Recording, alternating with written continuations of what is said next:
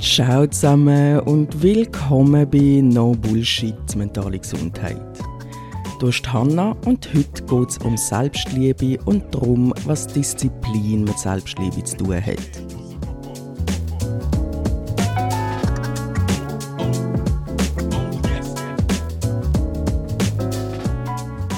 Früher habe ich mich verabscheut. Ich habe das Gefühl, ich bin wertlos, unwichtig, das Letzte. Es ist in mir drin sehr hart und kalt gewesen. Heute habe ich eine sehr warmherzige Beziehung mit mir. Ich habe mich gern, empfinde Mitgefühl und Achtung für mich und ich habe das Gefühl, ich kann mich auf mich verlassen. Was ich damit sagen will, ist, Selbstliebe kann man lernen. Im Grunde genommen beschreibt Selbstliebe die Beziehung, die du mit dir selber hast. Selbstachtung, Selbstvertrauen, Selbstakzeptanz, Selbstmitgefühl und Selbstfürsorge sind alles Ausprägungen von dieser Beziehung mit dir. Also wenn wir uns Selbstliebe als etwas ganz Buntes vorstellen, dann sind die Ausprägungen jeweils die verschiedenen Farben. Zeigen tut sich Selbstliebe auf verschiedenen Ebenen. Gedanklich beschreibt sie den Ton, wie du mit dir redest. Auf der Gefühlsebene ist sie das, was du dir gegenüber empfindest. Und auf der Handlungsebene zeigt sie sich in dem, was du für die Beziehung zu dir machst. Wir fokussieren uns heute vor allem darauf, wie wir unser Selbstvertrauen über die Handlungsebene können gewinnen Denn das ist für mich damals der Zugang wie ich anfangen lernen, mich gern zu haben. Spezifisch erzähle ich euch heute, wie Disziplin eine Form von der Selbstliebe ist und wieso es sich überhaupt lohnt, Selbstliebe zu lernen. No Bullshit. Wie gesagt, Selbstliebe bezeichnet Beziehung, wo du mit dir selber hast.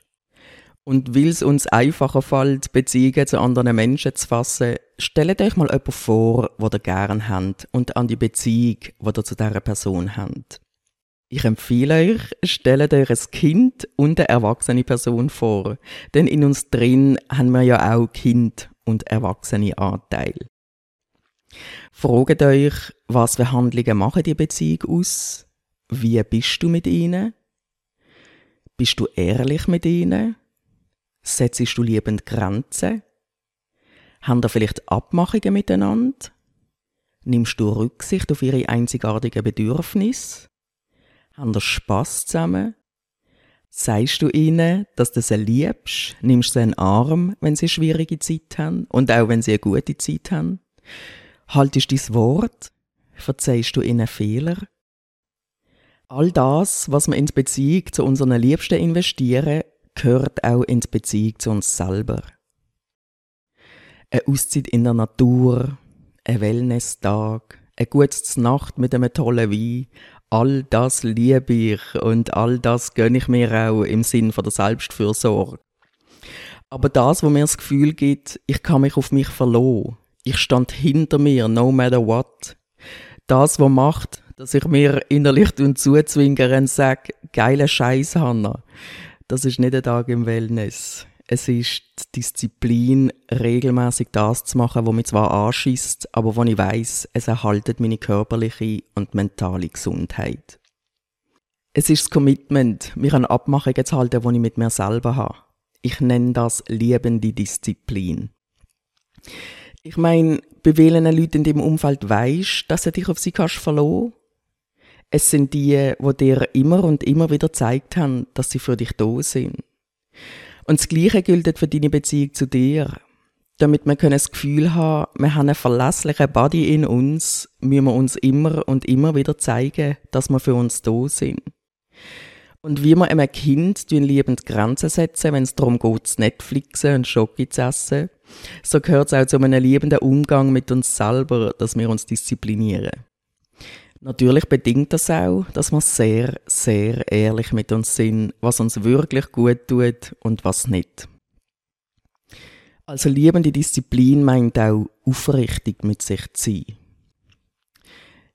Ich erzähle ein Beispiel, damit klar wird, was ich mit liebender Disziplin meine. Ich habe als Kind ziemlich intensiv Ballett gemacht, zehn Jahre lang.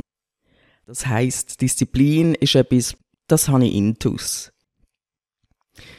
Bei mir war Disziplin nicht immer etwas Lebens. Gewesen. Ich bin immer wieder in etwas Harz, Strengs und sogar Strophen hineingefallen. Zum Teil als Kompensationsverhalten aller Du hast fucking Kuchen gegessen, jetzt trainierst du es weg! Oder wenn es von einem Gefühl motiviert war, ich sei nicht gut genug. Im Sinne von, ich fühle mich immer noch so schnell überreizt unter Leuten. Ich glaube, ich muss jetzt noch das Meditationsprogramm machen, das 1738. damit ich endlich ein besserer Mensch kann sein Sport und Meditation sind ja an sich tolle Ressourcen.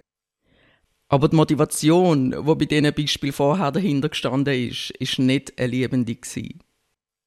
Es hat etwas gehabt oder etwas im Sinn von, ich bin nicht gut genug, ich muss jetzt das und das machen, damit ich genügend bin.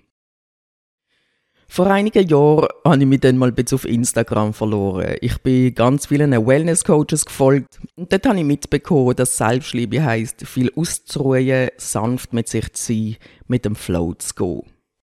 Dann habe ich gedacht, alright, das mache ich. Ich habe mein Krafttraining und Cardio stark abgeschraubt, habe mir Zeug gemacht, was sich bequem angefühlt hat. Das ist zuerst mal cool weil ein Teil von mir lernt sich ja gerne zurück. Aber gleich habe ich gemerkt, ich fühle mich einfach nicht so, wie ich mich fühle. Ich habe meinen Körper nicht mehr gut gespürt, bin weniger selbstbewusst gewesen und meine Motivation, irgendetwas zu unternehmen, hat abgenommen. Ich bin unzufrieden geworden. Und ich habe verstehen, dass Go with the Flow für mich nicht die lebende Art ist und dass Disziplin eine Form von der Selbstliebe ist. Jetzt habe ich die Abmachung mit mir, ich mache mindestens viermal in der Woche Sport. Das ist nicht sonderlich bequem, aber es ist das, was ich brauche und das, was mir gut tut. Besonders, wenn ich zum Beispiel eine depressive Episode habe, geben mir die Abmachungen mit mir einen Anker, an dem ich mich heben kann. Und ob wir gerade liebende oder strafende Disziplin betreiben, erkennen wir am Ton, wie wir mit uns reden. Ich kann mich entweder in zischendem Ton und mit Kraftausdruck zum Workout prügeln oder ich kann mir sagen, Hanna, jetzt machst du einfach das Workout. Du wirst dem Mann dankbar sein. Punkt. Ich finde es hilfreich, auf den Ton zu achten, indem wir mit uns reden. Denn die zugrunde liegende Motivation, wie zum Beispiel, ich bin nicht gut genug oder schäm dich, kann amigs schwieriger sein zu erkennen. Ich habe jetzt Beispiel Sport gebracht, aber das könnte auch sein, die Disziplin, dass du mehr Pause machst, dass du dich regelmäßig übst im Nichtmachen, dass du dich x-mal pro Woche mit Freunden triffst oder dass du deine Zeit auf den sozialen Medien limitierst. Es geht einfach darum, wirklich ehrlich mit sich zu sein darüber, was einem gut tut und was nicht. Und dass man sich in einem wohlwollenden Ton dazu bewegt, entsprechend zu handeln. Was wir jetzt besprochen haben, ist ein Ansatz, den wir auf der Handlungsebene machen. Selbstliebe findet auch auf der gedanklichen und der emotionalen Ebene statt, wobei die Ebenen sich gegenseitig beeinflussen können. Ich glaube, auf der Gedankenebene besteht der Großteil darin, sich selber gut zu verstehen. Denn zu verstehen, wieso wir so fühlen, wie wir fühlen und wieso wir so denken, wie wir denken, das hilft uns, Mitgefühl mit uns zu haben. Und das Mitgefühl gilt es dann im Körper können zu spüren. Selbstmitgefühl ist eine der Farben dieser bunten Selbstliebe. Auch sich können Fehler zu verzeihen beruht darauf, dass wir verstehen, wieso wir so gehandelt haben und dann Mitgefühl mit uns können haben.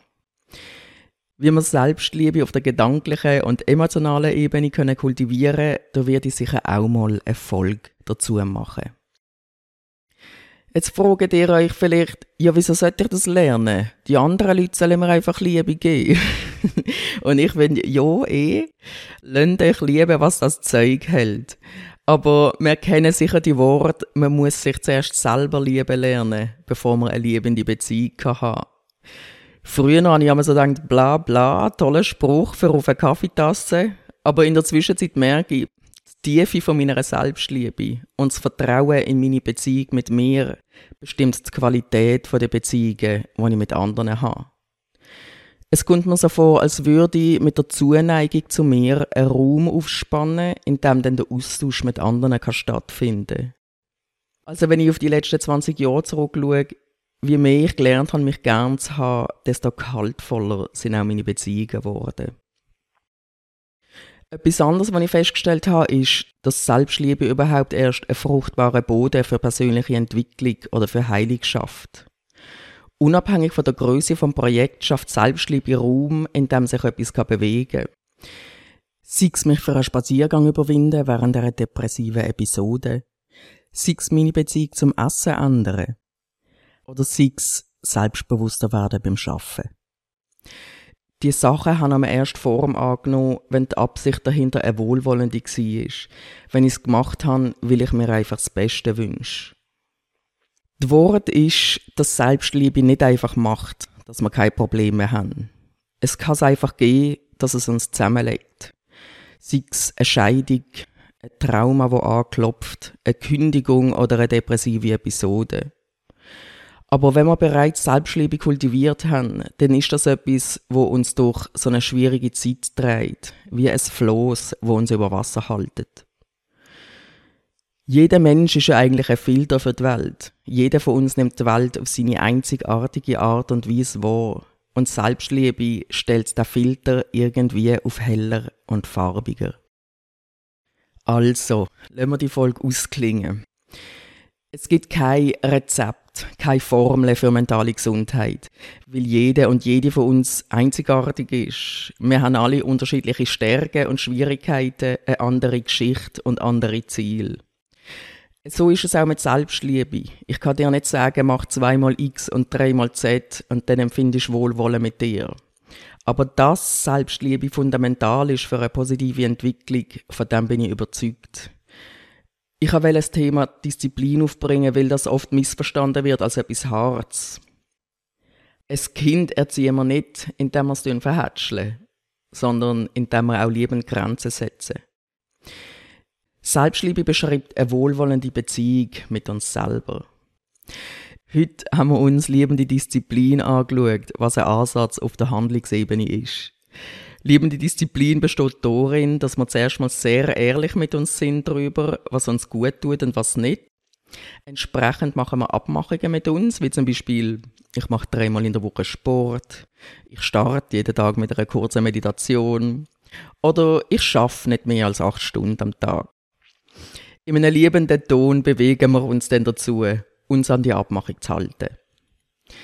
Liebende Disziplin ist nicht das gleiche wie eine strafende Disziplin und wir können die zwei im Ton, wie wir mit uns reden, unterscheiden. Wir haben es davon gehabt, wieso es überhaupt wert ist, Selbstliebe zu kultivieren. Selbstliebe macht Beziehungen reichhaltiger. Sie schafft einen fruchtbaren Raum für persönliche Entwicklung und Selbstliebe stellt unsere Wahrnehmungsfilter auf bisschen heller und farbiger und kann uns so auch durch schwierige Phasen tragen. Wenn ihr Fragen oder Anmerkungen habt, könnt ihr mich über Instagram at nobs.hanna kontaktieren. Abonniert den Podcast, liket und erzählt weiter. Ich freue mich, wenn ihr das nächste Mal wieder dabei sind. Ciao zusammen.